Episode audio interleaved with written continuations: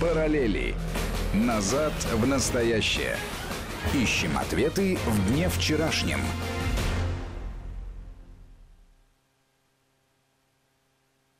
В эфире Вести ФМ программа «Параллели». В Москве 15 часов 35 минут.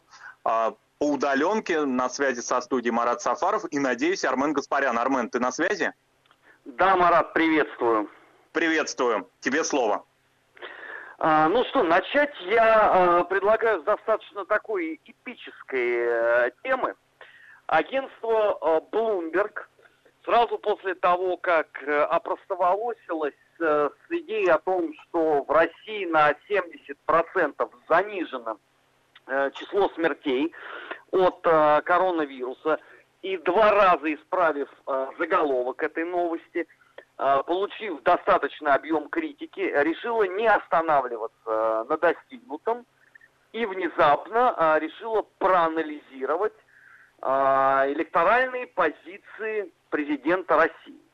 Потому что, по их мнению, рейтинг составил аж на 27%. Я, честно говоря, мог бы понять бы, когда подобного рода бы истории происходили бы в эпоху там железного занавеса Советского Союза, хотя понятно, что рейтинг никто тогда не замерял. Но делать это в 2020 году в условиях такой глобальной информации, особенно когда это все множится на недавний скандал э, с жертвами коронавируса, респектабельному изданию Bloomberg, ну, все-таки как-то, наверное, не с руки. Может быть, они, конечно, закусили у дела в этой борьбе и решили, вот что называется, тут идти до конца. Но, тем не менее, выглядит это несколько диковато. Мы, конечно, привыкли уже, что а, подобного рода вбросы регулярно осуществлялись, например, на Украине или в Прибалтике. Но все-таки разница между там условным изданием обозреватель.ua и агентством Bloomberg до недавнего времени была. Но теперь, как э, видится, все у нас поменялось в этой жизни.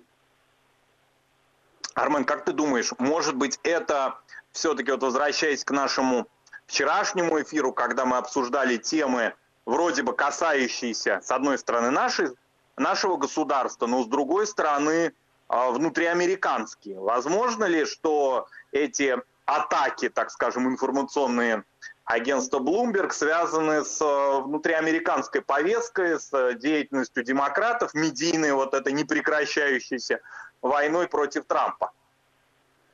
Ты понимаешь, э, вот с одной стороны, все это логично, действительно. У них идет такое очень жесткое противостояние. Нужно эти полгода до президентских выборов провести так, чтобы не было без, стыдно за бесцельно прожитые дни, чтобы Трампу э, все это время икало, чтобы постоянно подвязывать э, Путина э, под любую условно э, внутриамериканскую повестку. Неважно, там речь идет о крахе сланцевых компаний или о вмешательстве в выборы. Но просто я не очень понимаю, зачем это делать так топорно. Ну, мы с тобой несколько раз э, в разных программах, я помню, это обсуждали. Вот, например, знаменитая вот эта фальшивка, э, был ли Сталин агентом царской охранки, который в 1956 году опубликовал э, журнал «Тайм» и вызвал действительно тем самым грандиозный скандал. Ну, он до сих пор даже находятся идиоты, которые в это верят. Ну так вот, этот документ легализовывали в общественном сознании на протяжении 30 лет. Ему придумывали э, солидную биографию. Эту биографию наполняли кучей деталей. И все, в принципе, выглядело относительно правдоподобно. То есть человек, который условно совсем-совсем не в теме, он пораженно, конечно, читал вот эту вот статью и думал, боже ж ты мой, что вообще творится? Но когда теперь это делается просто по щелчку пальцев, абсолютно не задумываясь над э, негативными последствиями для самих себя, вот это меня очень сильно э, поражает, потому что э, вчера же вот э, у нас с тобой в эфире наш друг э, Алексей Алексеевич Мухин говорил, что ну там же полно умных людей, и я с этим абсолютно согласен. Я не понимаю, для чего нужна э, демонстрация вот подобного рода тупости. Вот они какую ответную реакцию на это хотят получить?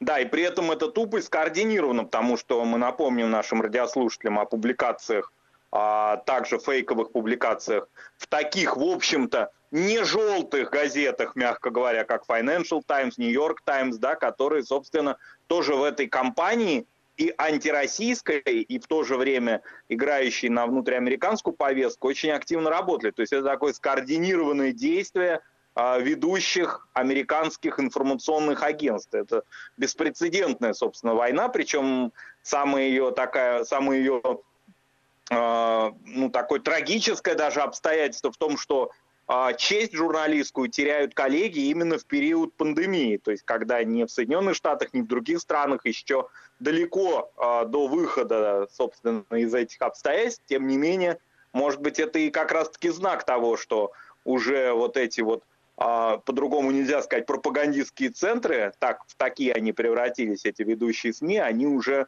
возвращаются к обычной нормальной своей практике, к нормальному ходу боевых действий. Ты понимаешь, что э, чем дальше, э, тем более э, эта история становится диковатой. Э, потому что раньше все-таки э, была в определенном смысле игра ума. Раньше это действительно было э, противостояние титанов. Раньше, глядя на то, э, как они обрабатывали информацию, как они э, подавали, действительно там было чему поучиться – но сейчас вот у меня такое ощущение, понимаешь, что они наняли на работу каких-то абсолютно безмозглых девочек, дизайнеров и прочих бьюти-блогеров, которым сказали, а вот теперь вы должны вести э, информационную кампанию во славу там условно, я не знаю, там, демократической партии, западных ценностей, там, госдепартамента. И мы вас проверять не будем. Вот вы что сделаете, мы то с удовольствием э, растиражируем. Но ведь тем самым помимо того, что демонстрируется такое тотальное, абсолютно неуважение к своему противнику в этой игре, ведь демонстрируется, это гораздо хуже для Соединенных Штатов, демонстрируется наплевательство вас к своей собственной работе. Вот это меня больше всего поражает. Ну, э, я вот помню, там 40 лет, там 50 лет назад – условный Авторханов, да, вот величина действительно светологии. И вот с ним спорили. Но это же была действительно интеллектуальная и содержательная полемика. А вот как спорить вот подобного рода цифрами, я вот, честно говоря, э, знаешь, поставлен в тупик. Потому что мне сегодня некоторые коллеги звонили из других СМИ, просили дать комментарий. Я вот сказал им, что, вы знаете, я могу только руками развести, потому что, ну, на мой взгляд, это проявление абсолютной дикости какой-то. Ну, здесь очень важно еще и вот то, что ты затронул, собственно, реакция аудитории этих СМИ.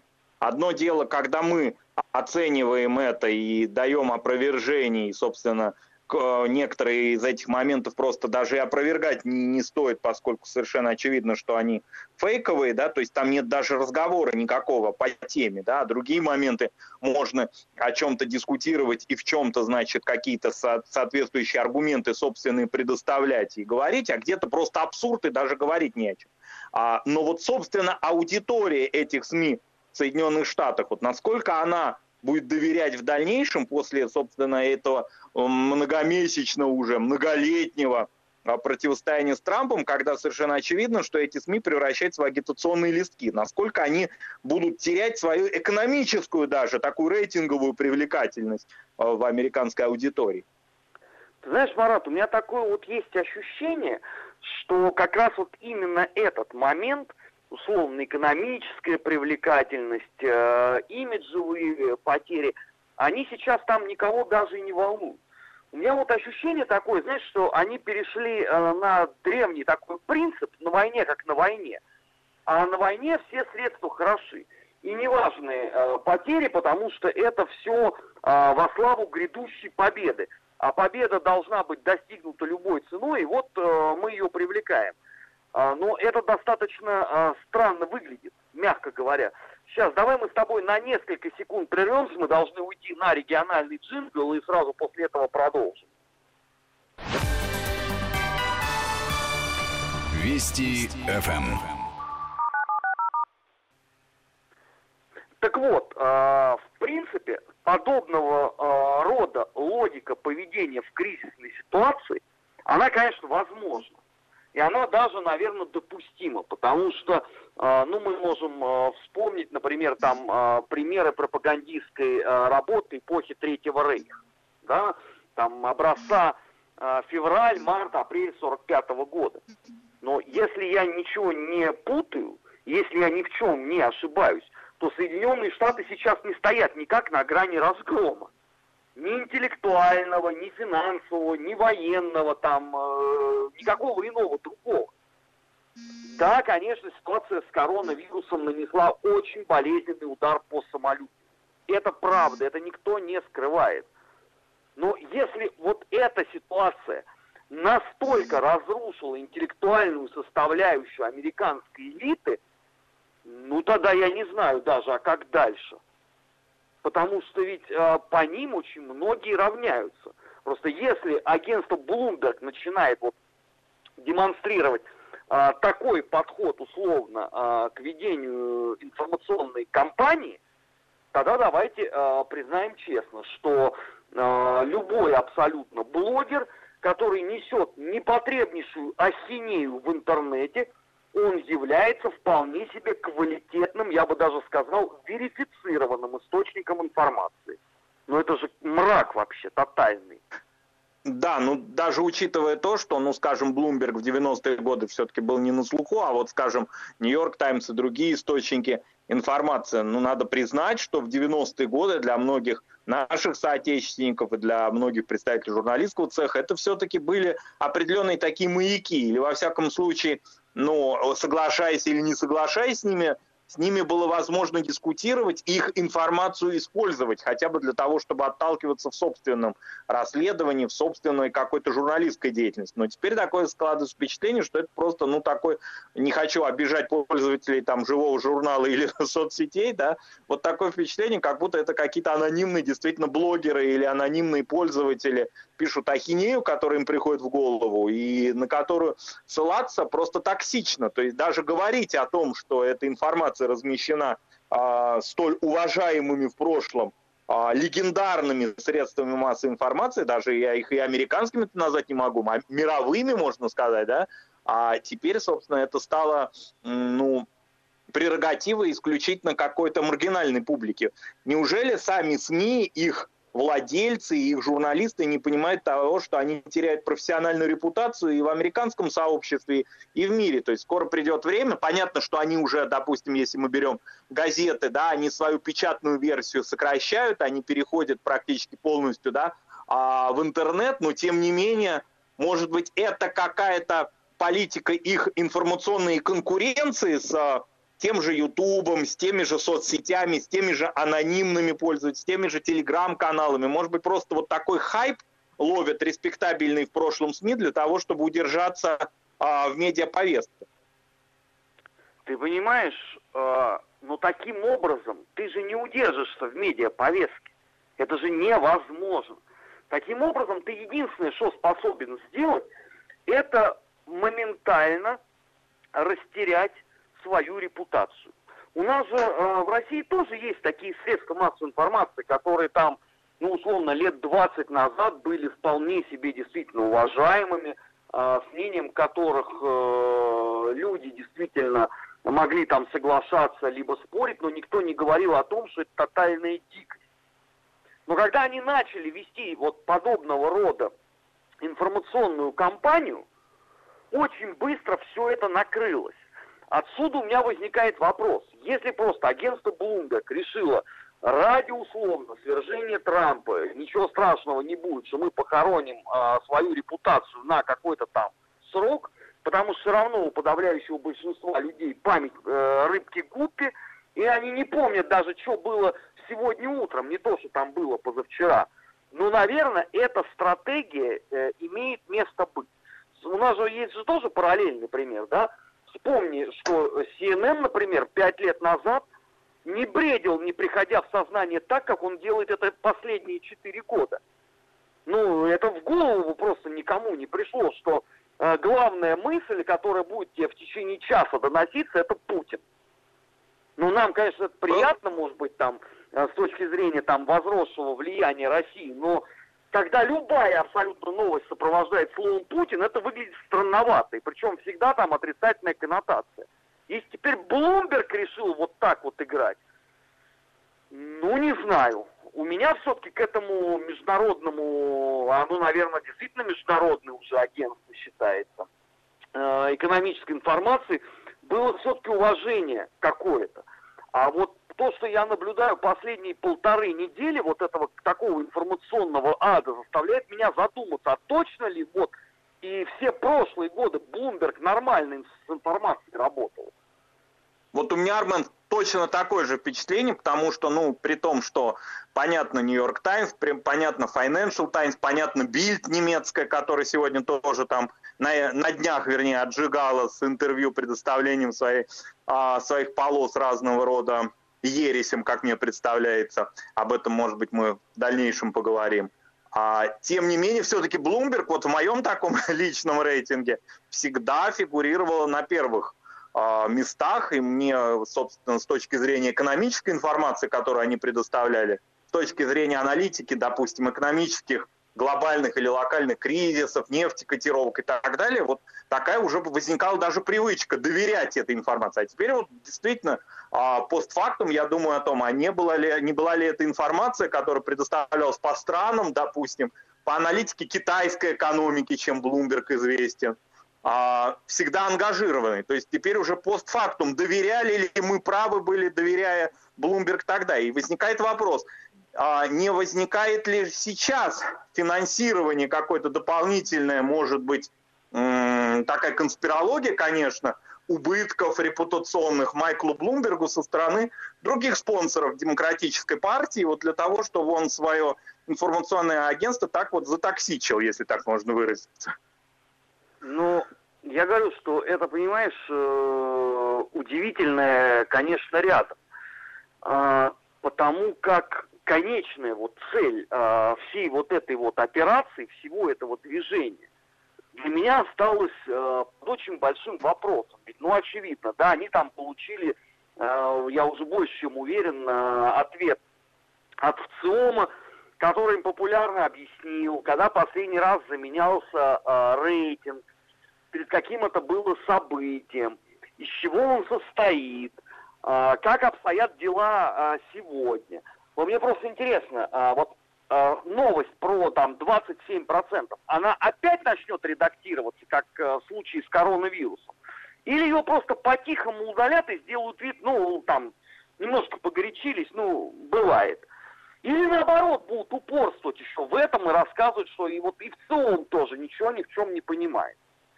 Ну, просто я не очень вот понимаю конечную э, на самом деле сверхзадачу. Она вот в чем?